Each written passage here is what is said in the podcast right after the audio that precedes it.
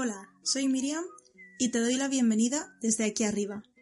En este primer episodio del podcast desde aquí arriba, el primer episodio real, ya no episodio piloto, vengo a hablar del juego libre, o de por qué jugar para aprender no es lo mismo que aprender jugando. Tengo un post en relación a esto en mi blog desde aquí arriba.es que podéis leer para tener la información por escrito si os interesa tener un poquito más de información.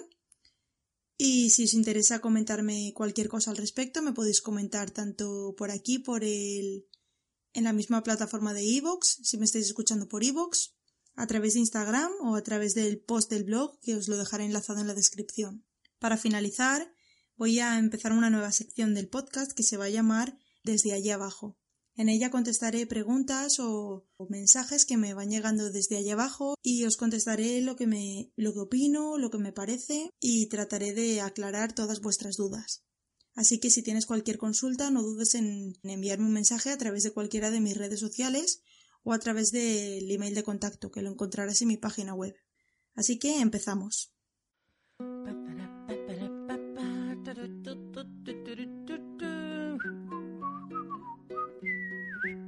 Antes de empezar con el tema del día, me gustaría primero que nada agradecer a todas las personas que habéis escuchado el podcast anterior, el episodio piloto, y sobre todo, sobre todo a las personas que habéis dedicado un momento a enviarme un comentario, a enviarme un mensaje y a decirme lo que os ha parecido, a comentarme qué opináis de este formato y sobre todo a animarme a continuar con él.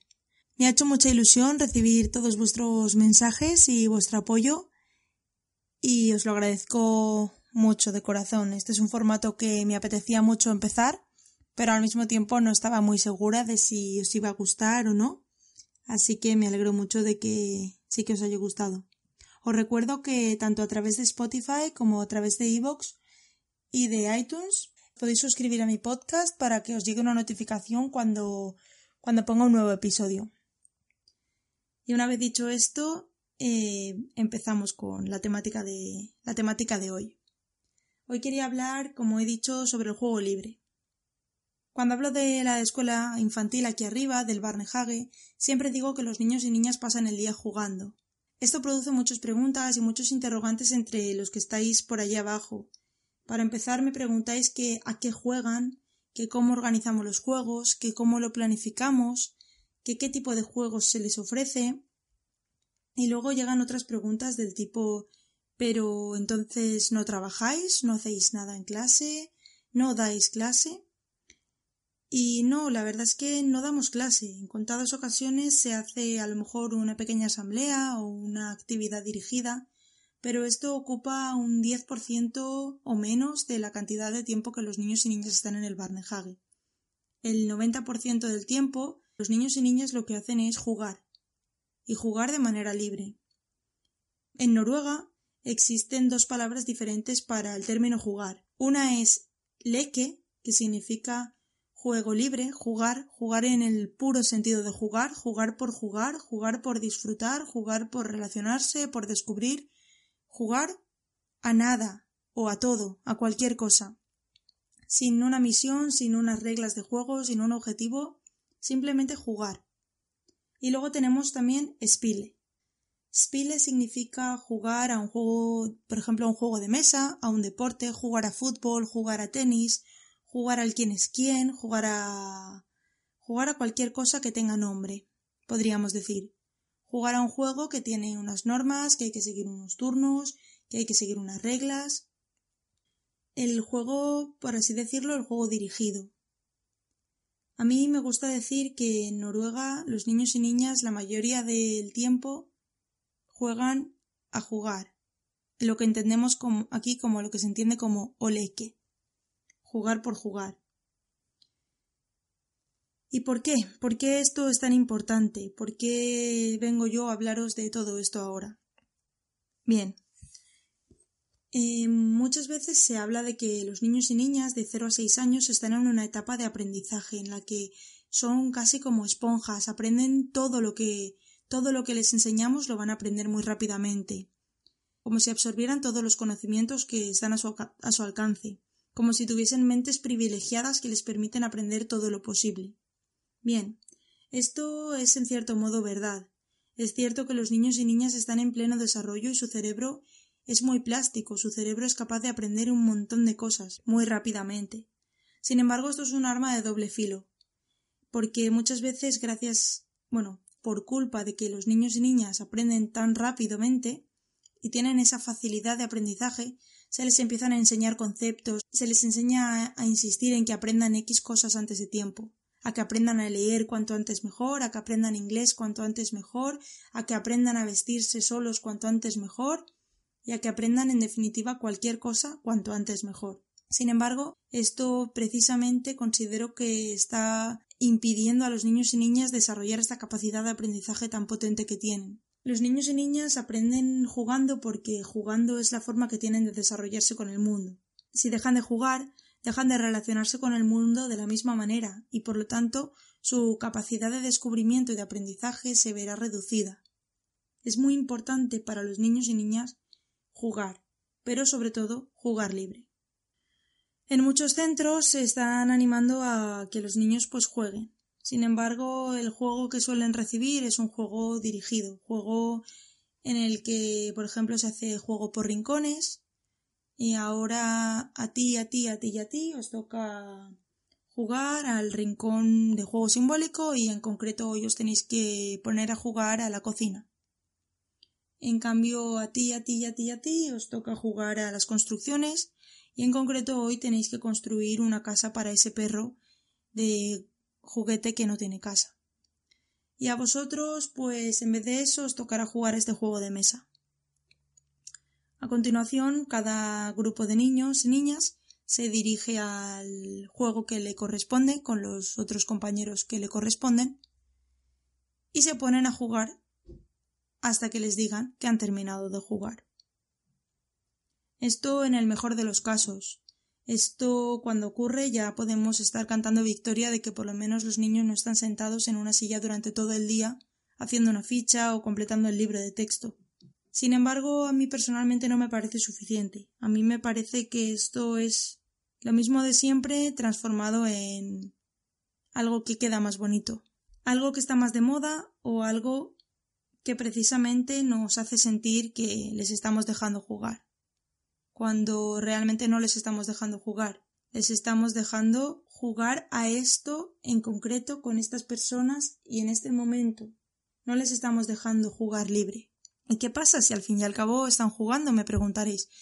Al final lo importante es jugar y si encima les estoy ofreciendo un juego que les va a permitir aprender los números o aprender a hacer líneas rectas o aprender cualquier concepto, pues qué mejor. El problema para mí es que entonces perdemos la perdemos la magia y la capacidad y la el poder que tiene en sí el juego. Jugar es mucho más, jugar es mucho más que estar en una partida de dominó o en una partida de tres en raya. Jugar es mucho más que estar haciendo una construcción. Jugar tiene que ser libre porque jugar implica explorar, decidir, escoger, disfrutar. El juego es el momento en el que el niño o la niña está siendo el mismo. El juego es el momento en el que, por así decirlo, el niño es, es él, está tocando lo que quiere, está, si quiere está tocando algo, si quiere lo lanza, si quiere está oliéndolo o si quiere está compartiéndolo con su amigo. Si un niño va a jugar, por ejemplo, a las construcciones, a lo mejor él construye una torre y entonces la destruye, o a lo mejor se pone a construir una granja, o puede construir lo que quiera. Es un momento de libertad, de creatividad, donde podrá hacer absolutamente lo que se le pase por la cabeza. Y ahí está la magia. Jugar a juego simbólico implica que podrán hacer lo que en ese momento sientan o lo que quieran. Uno podrá ser el perro y otro podrá ser la hermana mayor, mientras habrá otro que en vez de ser una parte de la familia decidirá ser un policía que irá a meterlos a todos a la cárcel porque resulta que eran una familia de ladrones. Al jugar, cada niño está en un estado de libertad en el que está desarrollando aquello que le interesa, aquello que le, que le mueve, aquello que le apasiona. Habrá algunos que estarán muy quietos y que estarán simplemente jugando a que son un bebé y están durmiendo. A lo mejor, por ejemplo, a lo mejor puede ser que tengan un hermanito pequeño en casa y están imitando lo que ellos están viendo que su hermano hace para aprender a comprender cómo es su hermano y por qué su hermano está todo el día tumbado durmiendo. A lo mejor el niño está jugando a que es una madre y está muy ocupada, está mirando el móvil y está utilizando, por ejemplo, una pieza de madera para simular que es el móvil y está sentado en el sofá simplemente tocando la pieza de madera como si estuviese tocando la pantalla del móvil. En este momento el niño está representando aquello que él ve en su casa y tratando está consiguiendo comprender la situación, está entendiendo qué pasa cuando una persona está en esta situación. Lo mismo pasa cuando juegan a la tienda, cuando juegan al restaurante, cuando juegan a los policías, cuando juegan a los animales. Es su forma de aprender. Ellos representan aquello que ven y cuando juegan en grupo van jugando y aprenden los unos de los otros. A lo mejor uno está jugando a la tienda y de repente viene otro y al comprarle le dice pero ¿cuánto cuesta? Te tengo que pagar. Y entonces a lo mejor el niño que estaba jugando a la tienda nunca se había planteado que en una tienda había que pagar, pero de repente viene el otro niño que ya ha vivido esta experiencia y sabe que en una tienda se tiene que pagar y empieza a pagarle con, con cualquier dinero que encuentre, por ejemplo piedras o cualquier cosa. La magia del juego libre es que los niños y niñas pueden hacer absolutamente lo que quieran, se imaginan sus propios mundos, a lo mejor simplemente están saltando en un charco. A lo mejor no se están imaginando nada, pero en este momento, si están, por ejemplo, jugando a saltar en un charco, a lo mejor están aprendiendo que el agua chapotea, que si te cae el, el agua sobre la ropa y no tienes ropa de lluvia te mojas, que si te cae el agua sobre la piel te mojas, que si cae una piedra sobre el charco, salpica, cualquier cosa. La cuestión es que con el tema del juego libre, eh, creo, y esto es una opinión personal, que muchas veces los adultos le tienen miedo al juego libre. Le tienen miedo porque realmente cuando un niño está jugando libre es imposible saber lo que ese niño está aprendiendo en ese momento, en ese preciso instante. Puede que el niño esté aprendiendo en el ejemplo de que el niño está saltando en el charco Puede que el niño esté aprendiendo las cosas que os he comentado, que el agua moja, que el agua salpica, que el agua eh, cuando salpica, por ejemplo, sobre la ropa y llevas una sudadera gris, el agua va a dejar una marca más oscura. Puede que esté aprendiendo eso, pero puede que esté aprendiendo otra cosa, puede que esté aprendiendo, por ejemplo, sobre el sonido que hace que hace sus pies al chocar con el agua, puede que esté simplemente practicando sus saltos, o tal vez está aprendiendo que, fíjate, en este trozo de tierra hay un charco y al lado no, y esto es porque aquí hay un agujero y está más profundo. Puede estar aprendiendo cualquier cosa, y eso da mucho miedo. Da mucho miedo porque nos, nos preocupa que no aprendan justo aquello que nosotros tenemos que enseñarles o queremos que aprendan. Pero yo creo que en educación infantil precisamente tenemos que relajarnos con todo esto. El currículo de educación infantil en España es un currículo muy abierto es muy general. Al fin y al cabo, los objetivos que nos piden es que los niños desarrollen habilidades sociales, que los niños y niñas conozcan su entorno, que los niños y niñas desarrollen habilidades eh, de autonomía personal, que los niños y niñas se inicien en la, en la lectoescritura, conozcan algunos números, empiecen a familiarizarse con el concepto de las letras y de los, y de los sonidos, y otros objetivos como estos que realmente no tenemos que enseñarles cosas. Las cosas que los niños y niñas tienen que desarrollar en educación infantil son cosas de la vida diaria, cosas que realmente solo van a aprender a través de vivir, de vivir su vida, de vivir en el colegio, en su casa y de poder ser ellos, de poder desarrollarse.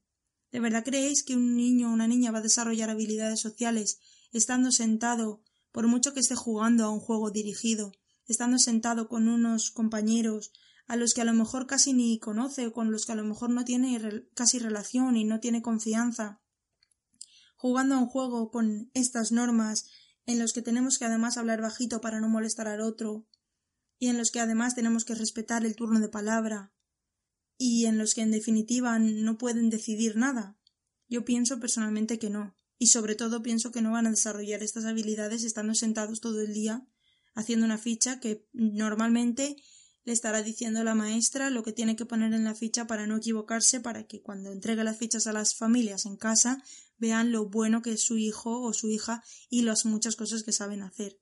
Al jugar en el juego libre eh, no podemos tampoco eh, garantizar que ese niño va a aprender todas las cosas que nosotros queremos. Sin embargo, aunque no podamos garantizar que en este momento concreto va a aprender estas cosas, mi experiencia y también todos los estudios que se han realizado en relación al juego y al juego libre en concreto nos muestran que verdaderamente los niños y niñas van a aprender. Yo precisamente lo he visto, llevo tres años y medio en el Barnehage, viendo niños y niñas de todas las edades jugando libremente, siendo ellos mismos.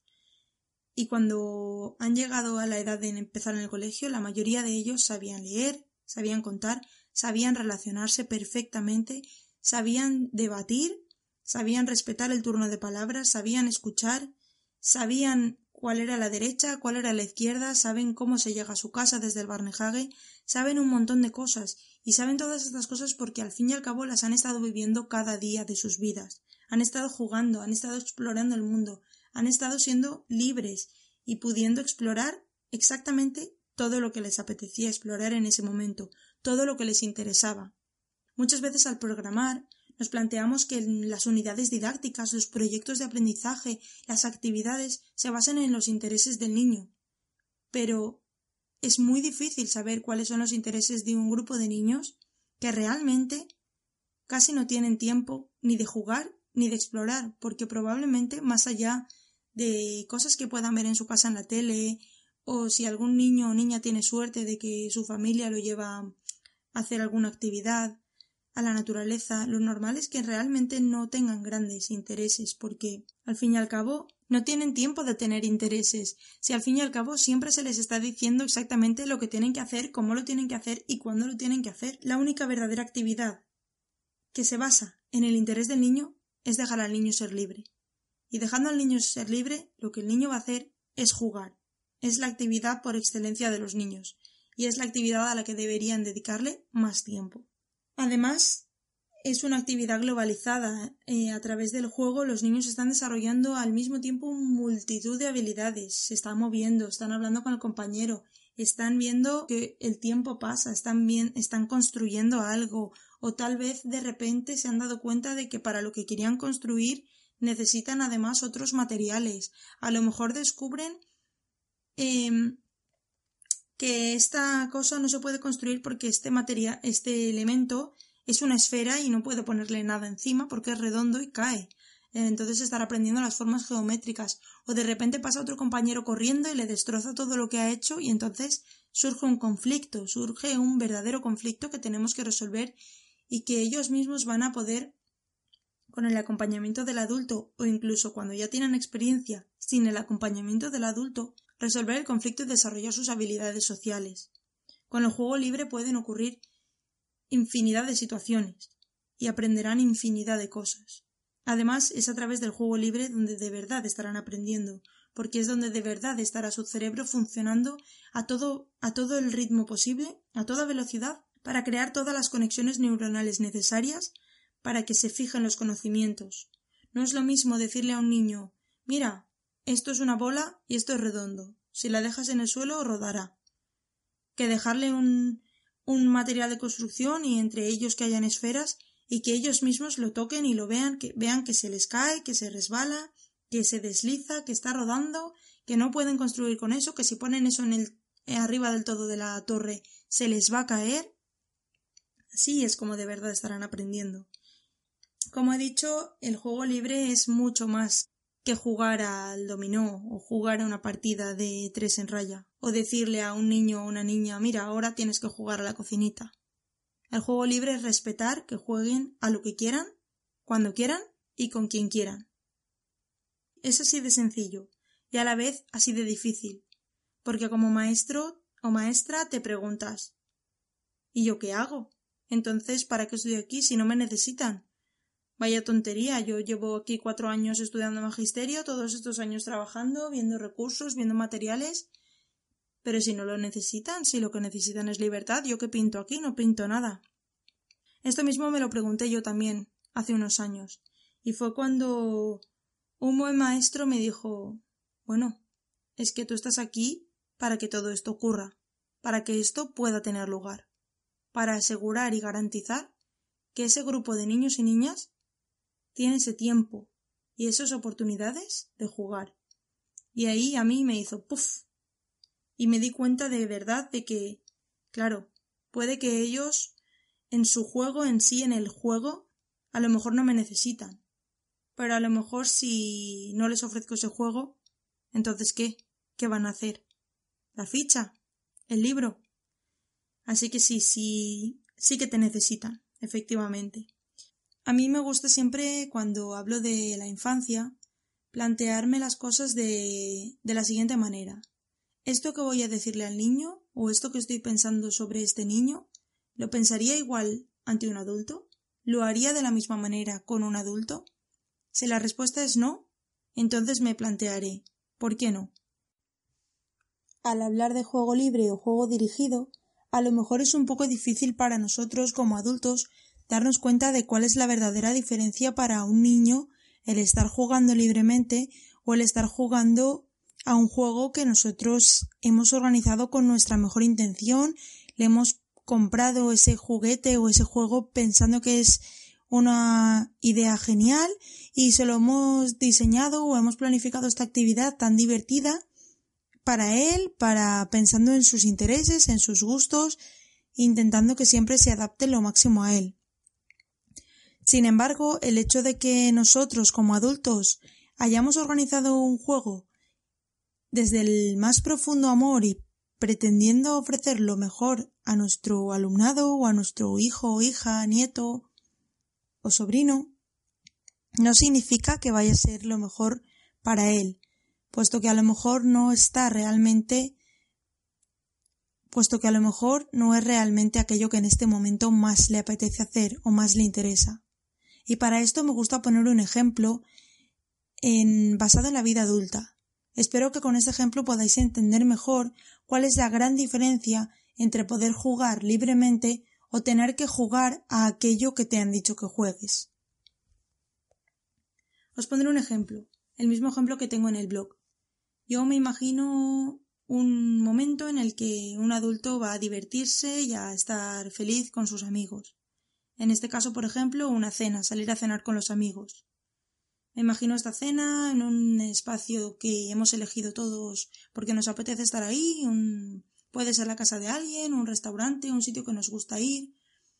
Y me imagino unas conversaciones distendidas. Te sientas con quien te apetece sentarte a cenar, comentas, hablas de lo que te apetece hablar, te ríes, hablas en el tono que te apetece, comes lo que te apetece comer, si te apetece comerte un trozo de pan te lo comes, si te apetece pedirte una sopa, pues te pides una sopa y en definitiva haces lo que te apetece. Te estás divirtiendo, estás disfrutando con tus amigos esa noche de sábado que tanto tiempo llevas esperando.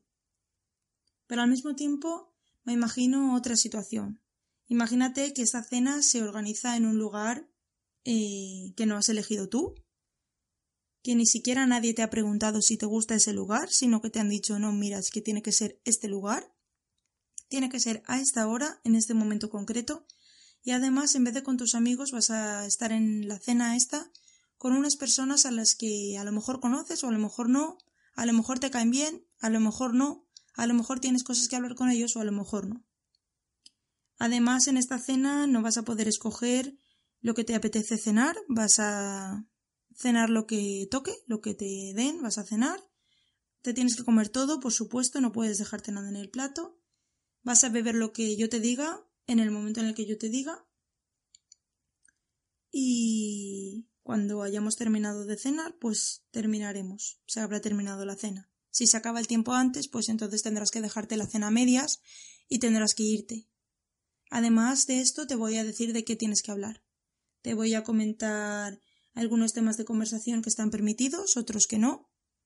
Y te voy a decir si te tienes que reír, si no te tienes que reír o cómo te tienes que comportar. Bien, pues me pregunto en qué cena te gustaría más estar. Si en la primera, con tus amigos, pasándotelo bien, disfrutando, o en la segunda, siguiendo ciertas normas que tú no has elegido, que tú no comprendes por qué son así, con personas con las que realmente no te apetece estar, que no te aportan nada, y en un momento en el que probablemente te sentirás incómodo. Esto es más o menos lo que pasa con los niños cuando llegan al colegio. Ellos llegan y en vez de jugar se les dice en todo momento lo que tienen que hacer, con quién lo tienen que hacer, cuándo lo tienen que hacer, de qué manera lo tienen que hacer.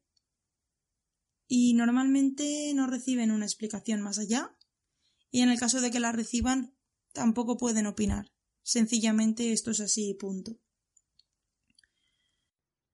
Me gustaría que a partir de este ejemplo y de las cosas que te he estado contando hoy te plantees realmente en qué momento un niño o una niña va a estar más predispuesto a aprender, va a tener más curiosidad, va a tener más ganas de explorar, de, de tocar, de sentir, de comunicarse, de, de relacionarse con sus, con sus compañeros, con los adultos.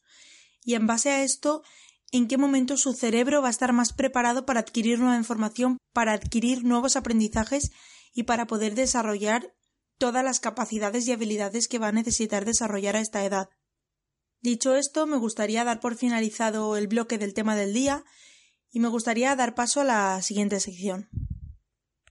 Empezamos la sección las preguntas desde allá abajo con las dos, con las dos preguntas principales que surgieron cuando empecé a hablar en mi blog y en mi Instagram acerca de, de que los niños necesitan jugar, de que los niños además de jugar necesitan que el juego sea libre y cuando empecé a decir que no es lo mismo organizar una actividad didáctica que sea divertida o entretenida y que simule un juego a dejar a los niños jugar.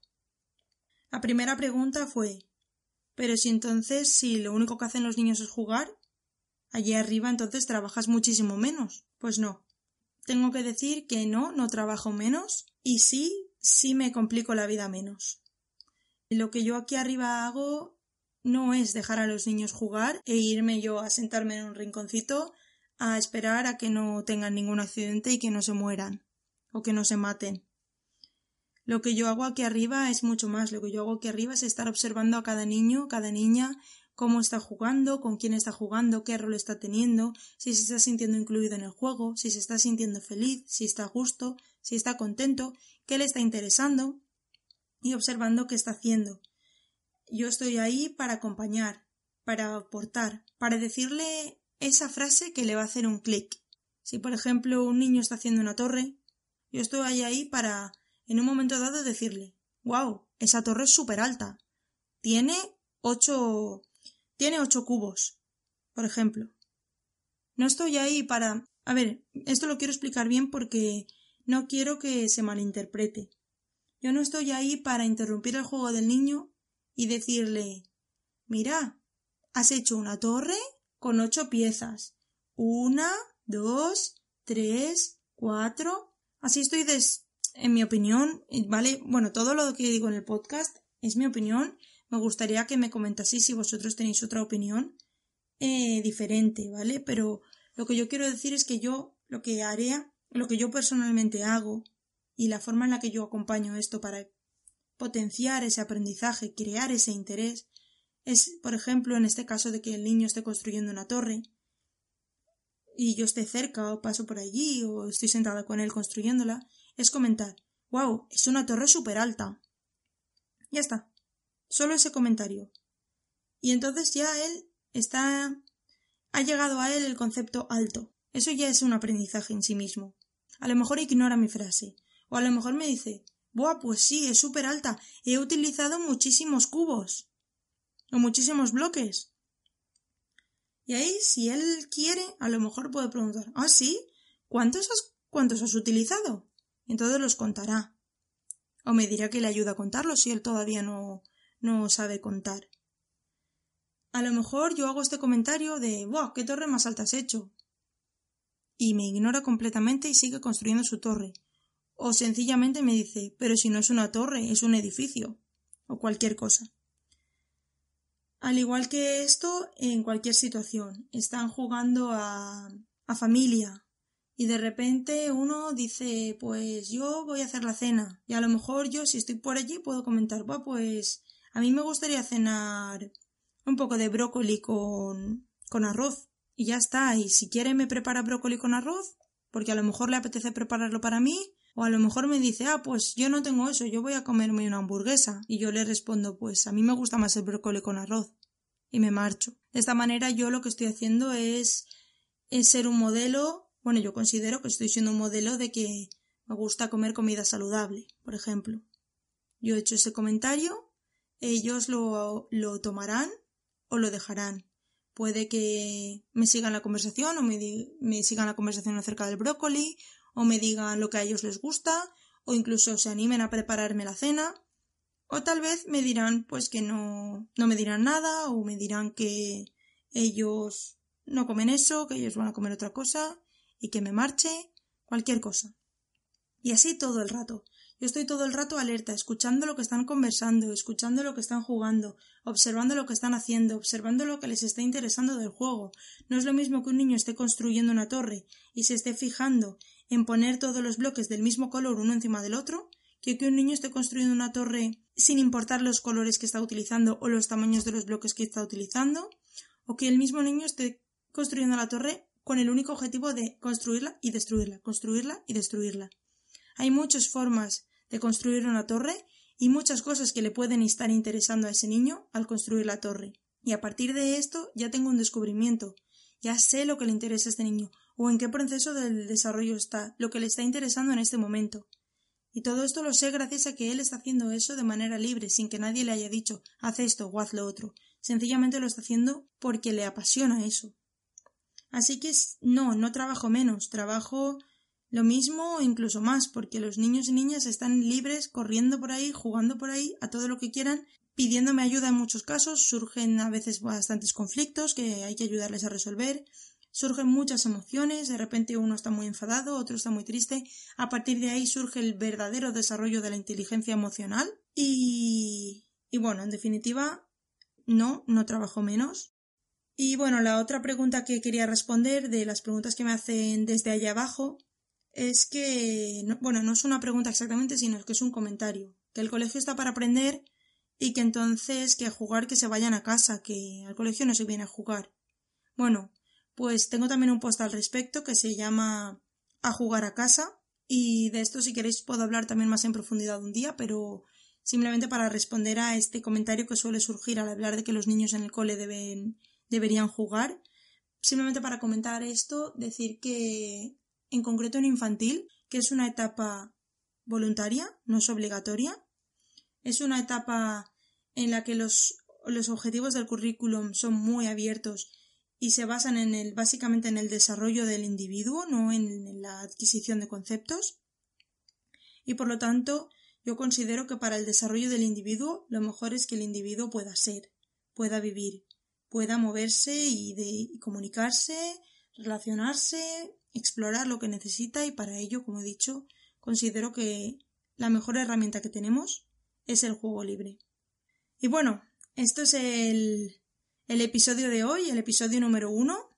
Espero que os haya parecido interesante, que os haya servido para algo o al menos que os haya entretenido, que hayáis pasado un rato un rato conmigo que os haya gustado lo que os he contado o que a lo mejor estáis completamente en contra, me gustaría que me lo que me lo pusieseis en comentarios, ya sea por aquí a través de esta plataforma que me estás escuchando o a través, como digo, de mis redes sociales, tanto Facebook como Instagram, como la página web desde aquí arriba.es.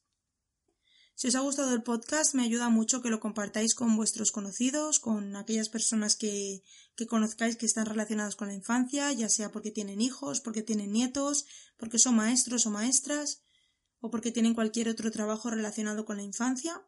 Y sobre todo, como digo, que me comentéis qué os parece. Yo con esto me despido y os mando un fuerte abrazo desde aquí arriba. Hasta pronto.